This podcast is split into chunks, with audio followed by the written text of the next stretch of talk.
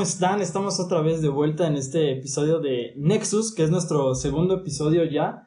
¿Cómo estás, Waldo? ¿Cómo estás? Eh, bastante bien, bastante feliz por el recibimiento que tuvimos del, del capítulo anterior. Que la verdad, pasar el primero estuvo bastante bien, bastante correcto, bastante adecuado y emocionado por el, pues por el nuevo episodio.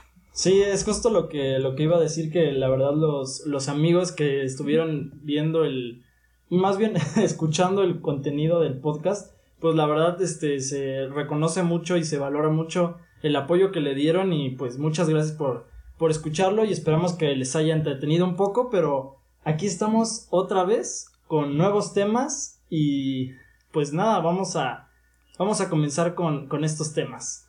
y antes de iniciar también recordarles que pues a partir de este martes, cada semana, cada martes se va a estar subiendo los episodios. Trataremos más o menos que sea en el mismo horario, pero pues cada martes habrá un nuevo episodio. Ok, perfecto.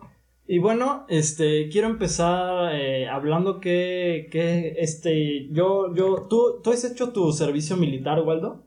Eh, no, de hecho, de hecho, este, se supone que me tocaba hacerlo en enero o en febrero, no me acuerdo.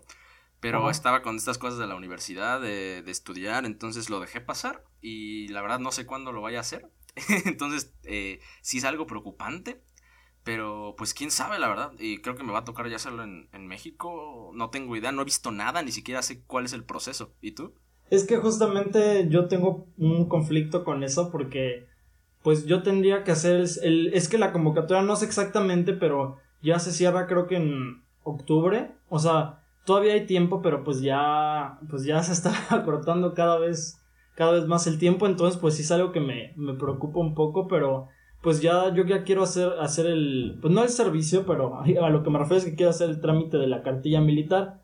Entonces, pues yo tengo este problema porque yo estoy, como no estoy en el lugar en, en donde vivo comúnmente ahorita, entonces si hago el trámite aquí y salgo sorteado para marchar, por ejemplo, me tocaría marchar aquí aunque no viva no viva aquí. Entonces necesito volver. Es un pedo. Ajá. Entonces necesito volver a donde estaba al, al, al, DF para poder hacer el trámite allá. Y eso es lo que voy a hacer justamente justamente esta semana este porque pues tengo ya que hacer este trámite. De hecho este no sé no sé te llegué a mandar fotos de cuando de cuando yo estaba pelón sí Sí, porque es que voy a tener que, no sé si puedo usar esas fotos de cuando, de cuando yo estaba pelón que me tomé justamente para usarlas para el servicio militar, para el, para, perdón, para el, el, trámite de la cartilla militar, pero pues voy a tener que viajar a México para, para hacer este trámite, pero el chiste es que me entró la duda porque escucho que mucha gente habla de que ya no es importante la cartilla militar y que hay muchas personas que creen que sí es importante.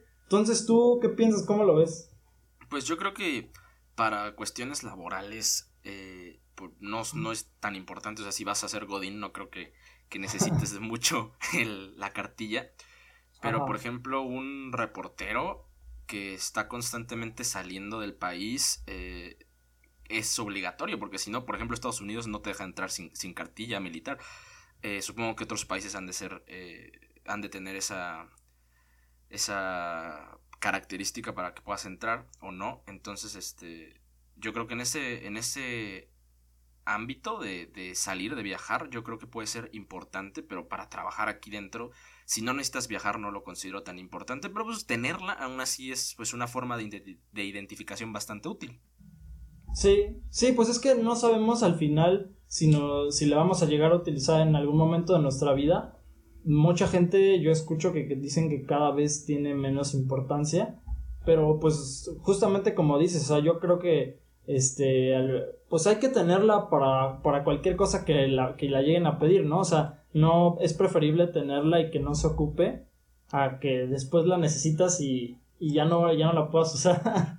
Así es, pero oye, ¿cómo, cómo, dónde viste? Yo estuve investigando, sí, bueno, no tan arduamente, pero sí busqué un poco de información, pero no encontré realmente pasos, así como cuando vas a sacar tu INE y hay exactamente paso por paso y qué tienes que hacer si eres este o si eres el otro. No encontré así de la cartilla y bueno, tampoco lo hice, como te dije, no, no me esforcé mucho en buscarlo.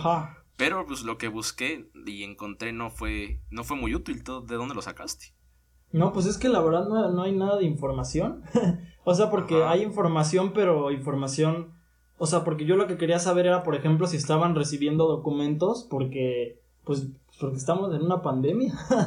entonces, resultó al final que sí, entonces, pues ya voy a ir próximamente a la ciudad a, arreglar eso para, para ya por fin, por fin librarme de, de ese compromiso. De hecho, yo recuerdo que cuando recién empezó el año, muchos amigos llegaron de repente rapados a la prepa Ajá, y, igual.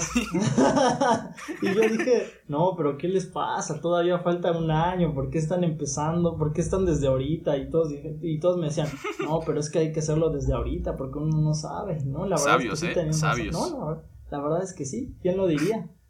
Porque aparte, aparte creo que existe un mito de que si lo haces al final te toca, te toca marchar, entonces no Ajá, sí, yo igual escuché ese mito. ¿eh? Esperemos que no nos toque marchar, ¿eh? La verdad sí, porque me da un buen de flojera, ¿eh? No sé en qué consista realmente, te digo que no se ve nada. Pero si es marchar, si es hacer ejercicio, sí va a estar duro. va a costar. No, sí, la verdad es que sí. Sobre todo si es correr. Me caga correr. Me caga correr, no lo soporto. Sí, no, pues es que la verdad es algo que el servicio militar, pues es algo que, que nace con, con la intención de de pues llegar a, a tener jóvenes que estén como en las reservas del ejército, pero pues en realidad yo de los que he llegado a ver es de que los ponen a barrer, o sea, ni siquiera es como que les den un entrenamiento militar, bueno, algunos sí, algunos sí he escuchado, pero por lo general creo que ya no es tanto así, pero bueno, pues a ver cómo nos va. Y antes de pasar al siguiente tema que tengas planeado en tu en tu boleta o en tu hoja, no sé dónde lo hayas anotado, quería comentar algo que fue el antier, creo, salí a comprar comida en el, en el coche y fui a una colonia que está aquí cerca de mi casa como a 5 minutos, 8 minutos. Ajá. Y, y cuando llegué vi un cartel gigante, casi de esos que escriben en las colonias, como esos de te estamos viendo, ratero. De otra, de otra cosa. Ajá. Entonces, este, decía, en la colonia tal no se aceptan funerarias por la salud de la colonia y de su población. Ajá. Y pues yo me saqué de onda, porque ¿cómo, ¿cómo, van a estar prohibiendo el negocio por, por esto? Si, si discriminan a los doctores por todo esto que es del coronavirus, creo que también está mal que discriminen a, a los que trabajan en funerarias. ¿O tú qué piensas? Ajá, no, pues Mira, la verdad, yo me considero un poco ignorante en ese tema. O sea, yo no sé si, si una funeraria pueda llegar a ser una, una fuente de contagio, pero pues sí, pues una, al fin es una, una forma de discriminación. Y pues, pero es que ese es el problema, porque todos los muertos de, de COVID eh, los creman. Entonces, ¿por qué, por qué, por qué la, el, el odio hacia las funerarias? no, no no le veo una razón existente. No, sí, además sí es un gran problema porque pues en todos lados se necesitan funerarias. Así es. bueno, prosigamos. Ahora sí, continuamos con, con el tema, pero sí, la verdad es que este sí es una, una, una, una buena interrogante, pero bueno, este también quería platicar contigo sobre un, un formato eh, bastante chistoso que, que bueno, bastante curioso que ha pasado en, en, YouTube en general desde hace algunos años. No sé qué tan viejo sea, pero, pero pues sí ya lleva al menos unos cuantos años de que, desde que empezó. Y es algo de lo que ya habíamos platicado tú y yo, que es sobre este formato de que es nacionalidad, reacciona y a otra cosa de otra nacionalidad. o sea, por ejemplo, español reacciona a, no sé, a, al chicharito, por ejemplo, o, o cosas así, y es un formato que, que a la, no sé, no sé por qué a la gente le, le gusta tanto, porque ver los comentarios, o sea, es que la gente necesita como sentir la aprobación de otras personas de otro país, o sea, la gente, y, y, y, además las personas que hacen estos videos saben que a la gente le gusta que otra persona de otro país admire su, pues su cultura, vaya, ¿tú qué piensas? Sí, es, es un boom, ¿eh? Te da visitas increíblemente rápido. De hecho, el que creo no, no sé si fue el primero, pero de los pioneros en hacer eso fue un español, ¿no? Ajá. No me acuerdo cómo se llama, pero fue un boom. Y, su audiencia yo creo que nada más es mexicana, porque apenas, apenas como tres meses, hace tres meses o un poco más, no sé, vi que subió muchos videos con un eh, entrevistando a Luis García, a Jorge Campos, a este Martinoli. Entonces, para lograr jalar a esos tres, ya sabes, de por sí tienen fama de que no aceptan este ir a cualquier lado. Ajá. Entonces, para que, para que ese tipo haya jalado es que realmente tiene buenos números. Entonces, eh, es un gran formato, eh, un poco bajo yo creo, pero pues, consigues lo que quieres. Eh, y aún así, fuera del fútbol, también hay, hay varios videos que se dedican a hacer eso. Por ejemplo, no, en, no tan bajo considero, pero hay otro canal de música también que, que se dedica a analizar bandas. Ah, sí lo he visto. no es lo, lo mismo, pero es muy parecido, así como necesitar aprobación y reconocimiento de tu banda favorita, entonces por eso pides que la analice. Ajá. Es similar, no es igual, pero pero volviendo a lo de fútbol, a los videos de de eh, argentino reacciona o español reacciona. Ajá. Yo siento que es un poco patético para empezar. Imagínate a ti mismo poniéndote ese título. Ajá. Entonces, ah, es, es, es, extraño. Todavía si lo jalara un tipo que no, que no es él mismo. O sea, no sé si yo veo el video de ese tipo reaccionando y lo jalo y le pongo español reaccionando al chicharito, pues ahí sí tendría, tendría más sentido. Pero que él mismo, que él mismo se, se ponga como español reacciona es, patético. Exactamente.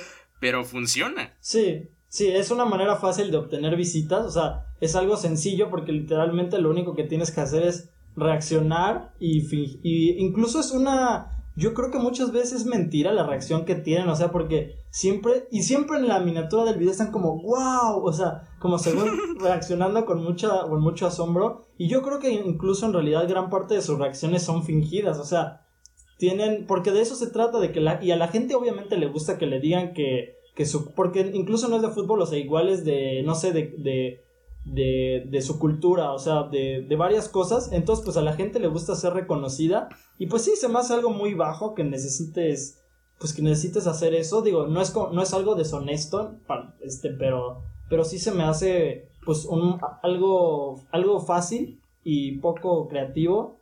Y que ya está muy explotado, inclusive, porque me, me, me llamó la curiosidad, y también ya hay mexicanos que reaccionan a, a cosas de otros países. O sea, yo creí que era algo exclusivamente de los mexicanos, pero ya estuve investigando y es algo que se da en todos lados.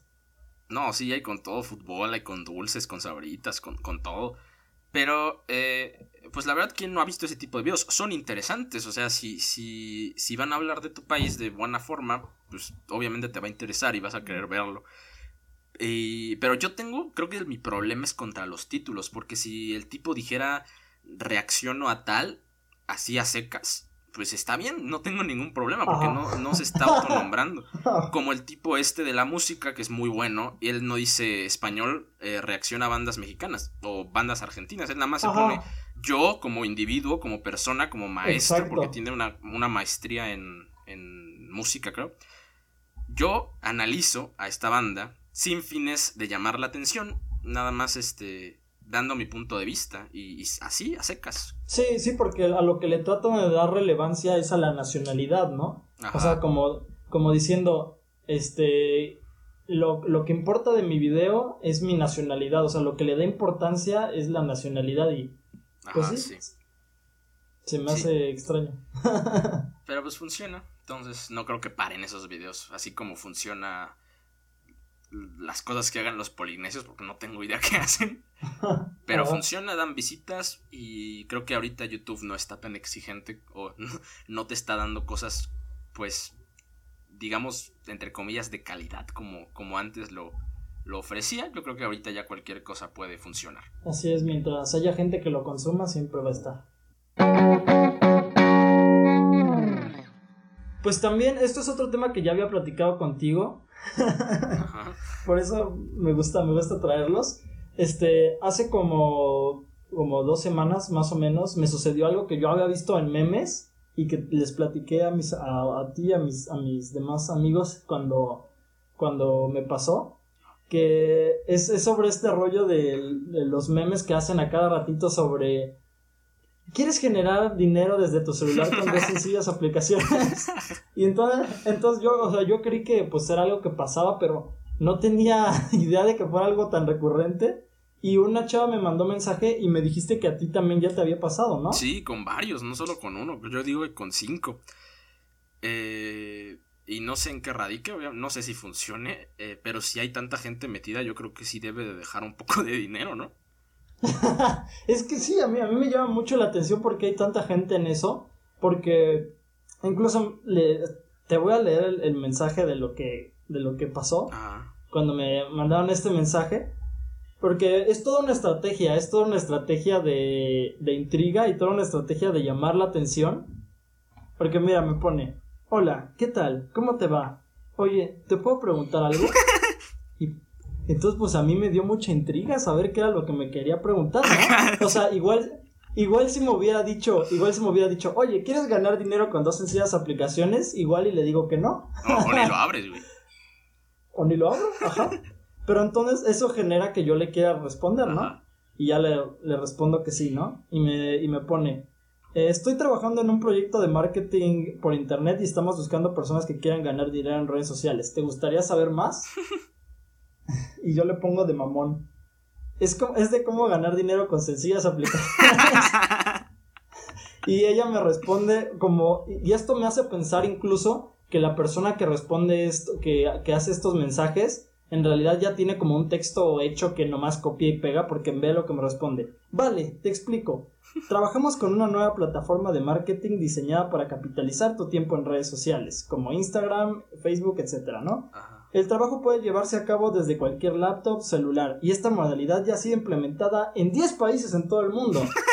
¿No? O sea, igual una persona, pues, pues muy apantallable dice, no, ya estuvo en 10 países, yo sí quiero estar en algo. Chingo países. Ajá, porque eso, cuando dices, cuando mencionas países, inmediatamente como que mucha gente le da más aprecio a algo o se, se interesa más, pero bueno. Y entonces yo le pregunto, porque yo sí quería saber y hasta la fecha no sé cómo funcionan estas cosas, y entonces por eso le pregunto, ¿y cómo es que capitalizas tu tiempo en redes sociales, no? Y me responde algo súper ambiguo, güey, que mira, me pone, Mira, el sistema está diseñado para generar ingresos aprovechando tu audiencia en redes sociales. Y me vuelvo a repetir, actualmente ya estamos en 10 países. y en Ciudad, en Ciudad de México deberás conectarte a un evento online que dura una hora. Esto para que se te explique el sistema a detalle y al mismo tiempo ver si calificas, ¿no? Eh, dice, ¿te interesa saber la fecha más cercana para conocer la información este, de la siguiente reunión en línea? Y entonces, o sea, al decirme eso, quiere que al mismo tiempo que yo busque más información, ya me quiere meter al, a su a su mafia de a su secta de, de aplicaciones que para generar dinero. Entonces, pues yo no quería ir a esa sesión, ¿no? Pero me seguía todavía sin responder la duda. Entonces le pregunto otra vez, ¿y cómo es que capitalizas tu tiempo en redes sociales? Y me responde otra vez una cosa súper ambigua, me pone, aplicamos un sistema. ¿Pero qué sistema? ¿De qué se trata ese sistema? Bueno, pues la verdad. Y entonces. Lo dudo. Bueno, ¿vas a seguir? Ya, ya estoy por acabar. Al ah. final le pongo gracias, pero no estoy interesado. y, por, alguna razón me manda su perfil de Instagram. no sé por qué. y luego. ¿Pero tú la conoces personalmente? Eh, tengo amigos en común con ella, pero no la conozco personalmente. No, ya y al final me vuelve a mandar otro mensaje que, o sea, se repite el círculo porque me vuelve a poner, hola, ¿qué tal? ¿Cómo te va? ¿Puedo preguntarte algo? Y yo le pongo, ¿otra vez? Te digo, o sea, y eso me lleva a pensar que ni siquiera es una persona que está meditando lo que dice, sino que simplemente es un texto ya aprendido. ¿Qué piensas de esto? Pues hasta, ¿revisaste tu, su perfil? ¿Entraste? Ajá, sí. ¿Y qué? Sí, sí. ¿No parece un bot? No, es una persona, una persona, digo, nunca se está seguro, pero, pero yo pienso que sí es una persona real. pues mira, ¿qué te parece? Yo no sé cómo funcionan. Estaría muy intrigante invitarla al próximo capítulo y, que nos explique. Eh, o si alguien que nos escucha conoce a alguien así, pues estaría cool que nos comuniquen con él pero de todos modos no perderíamos nada si le mandas un mensaje y le dices, oye, ¿quieres unirte a un podcast súper famoso? sí, yo, creo que sí aceptará. A lo mejor. A lo mejor. Y para continuar con este tema, con este podcast, vaya, quería platicarte, bueno, quería que platicáramos un poco sobre nuestra experiencia con las amadas por unos, odiadas por otros, pero necesitadas por todos, matemáticas. Dime, ¿cuál ha sido tu experiencia? ¿Qué cosas te han costado más trabajo qué cosas te han facilitado? ¿Y qué piensas en general sobre la polémica de las matemáticas? no, pues yo eh, no podía entender cómo a personas les podían gustar las matemáticas. nunca entendí el gusto por las matemáticas, está bien culera. Eh, pero hay muchas personas a, las que les gustan matemáticas. ¿Por qué? No tengo idea. Pero dicen que son hermosas. Pero supongo que diría un antiguo mentor. Son como las mujeres. Las matemáticas son como una mujer hermosa. O no hermosa, güey. Nadie sabe. depende de quién seas y depende de, tu concepto de hermosura. Sí. Pero bueno, en primaria, en cosas este, pues básicas, las, las matemáticas las veía como complejas, pero pues vas avanzando y te das cuenta que pues no, no era nada difícil, ¿no? Exactamente. Yo a mí me pasa eh, exactamente eso. Y así te pasa no solo con primaria, o sea, luego, por ejemplo, en la secundaria mi dolor de cabeza eran las ecuaciones así sencillitas. Y ahorita pues son muy fáciles, increíblemente fáciles. Obviamente sus cosas más complejas, pues ya ahí sí me la pienso más antes de decir que son fáciles. Pero eh, por esas cosas que, las ecuaciones que me causaban problema, pues sí las veo sencillas ahorita. Y, y viéndolo bien, así como eh, las cosas que aprendí en matemáticas en la, en la prepa, en el bachillerato, eh, no está tan difícil. Pues, solo es seguir pasos y seguir pasos y sustituir. No, es, no hay mucha magia, por lo menos en, en las matemáticas que ves en, en, la, en el bachillerato, porque si no, luego van a llegar otros. No, que las matemáticas son un arte y en la carrera no podrías hacer nada. Entonces, eh, en el bachillerato. pero lo que me causa conflicto de de las matemáticas es que si no eres bueno, automáticamente eres un pendejo. Por lo visto por los demás, eres un pendejo. Hasta por el profe, yo creo, eres un pendejo. sí. Entonces, creo que las matemáticas eh, son muy importantes si quieres verte cool, si quieres verte inteligente, si quieres verte docto. Pero también eh, es muy inteligente saber que que las matemáticas son una materia y puedes demostrar tus capacidades en muchas otras y eso es algo que las personas no saben o los amantes de las áreas de ingeniería, de números, de cosas exactas, de ciencias exactas, creo que menosprecian a, los demás, precisamente por eso, porque creen que, son unos pendejos y que su área es la única eh, digna de tener gente inteligente. exacto. Entonces eso es complicado y, y las personas que piensan así, pues creo que demuestran más diciendo eso que realmente estudiando alguna ingeniería o, cosas así. Claro, hay personas que no lo hacen, pero la mayoría sí lo hacen. Entonces no sé qué tengas eh, que agregar. Sí. Bueno, antes de que pases, antes de que pases, igual otra anécdota de mi padre es que hace como tres, no más, como un año, fue a, a Ciudad Universitaria, allá en Ciudad de México, en la UNAM. Ajá. Y estaba perdido en el enorme campus y le preguntó a dos chavos que iban pasando que dónde estaban las áreas de ciencias sociales, el, campus de ciencias sociales. Y entonces los chavos le respondieron, eh, no, creo que mi papá preguntó del área de ciencias. Entonces, este, los chavos le respondieron. De la facultad. Le preguntaron si la facultad de ciencias de verdad o de ciencias sociales. Y mi papá, pues obviamente los mandó. Pues tu papá, es, tu papá es sociólogo. no creo que le haya hecho mucha gracia. No, pero pues, eh, simplemente los ignoras. Digo, el, señor tiene, creo, una maestría. Entonces, no hay por qué hacerles caso. Entonces, este. Eh, ese desprecio a las ciencias sociales es algo que realmente me causa conflicto, más porque el mundo sin ciencias sociales no podría funcionar y la mitad de tus, bueno, no sé si la mitad, un poco más de tus años escolares, te la pasas estudiando ciencias sociales. Entonces, ¿por qué no se dan cuenta de eso? Sí, es que, es, o sea, es exactamente lo que tú dices. La, las matemáticas, o sea, tienen una importancia eh, que, pues, es, sería tonto negarlas porque para cualquier cosa que necesites, para casi cual, no, no cualquier cosa porque, porque pues tampoco cualquier cosa, pero casi todas las carreras necesitan matemáticas en alguna manera o en alguna otra, en algún área o, o enfocada a otra. Entonces, lo, lo, lo, que es, lo que es aquí que puede llegar a ser un conflicto es que independientemente de a qué te dediques vas a llegar a usar las matemáticas de, algún, de alguna forma y no a toda la gente le gustan las matemáticas y es por justamente porque muchas personas no, no se las se los hacen ver como algo complicado. Yo pasé por eso tú también pasaste por eso hemos, hemos pasado por eso. Eh, entonces este pues al llegarlo a ver como algo complicado pues tú, tú inmediatamente te cierras. Y luego me pasa justamente eso que dijiste hace, hace rato, de que luego después volteas a ver ya tiempo después lo que estabas viendo y dices, y por esto me super, me super conflictuaba y esto me preocupaba tanto si está súper fácil.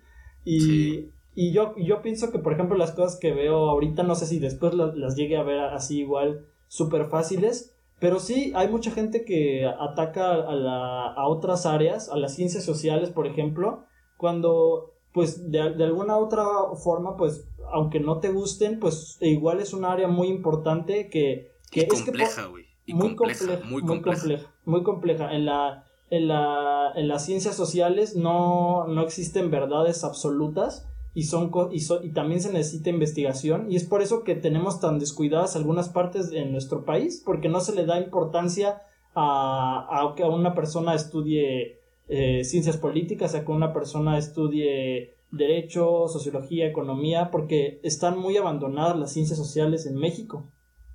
Sí, y, y lo peor es que, por ejemplo, un ingeniero, eh, no sé, yo creo que debería de poder cumplir con un ensayo. Se les critica mucho porque según no pueden, digo, no conozco a ninguno hasta ahora que no pueda, pero se les critica mucho por eso, ¿no? Que el ingeniero no puede hacer un ensayo y que el licenciado no puede hacer ecuaciones sencillas.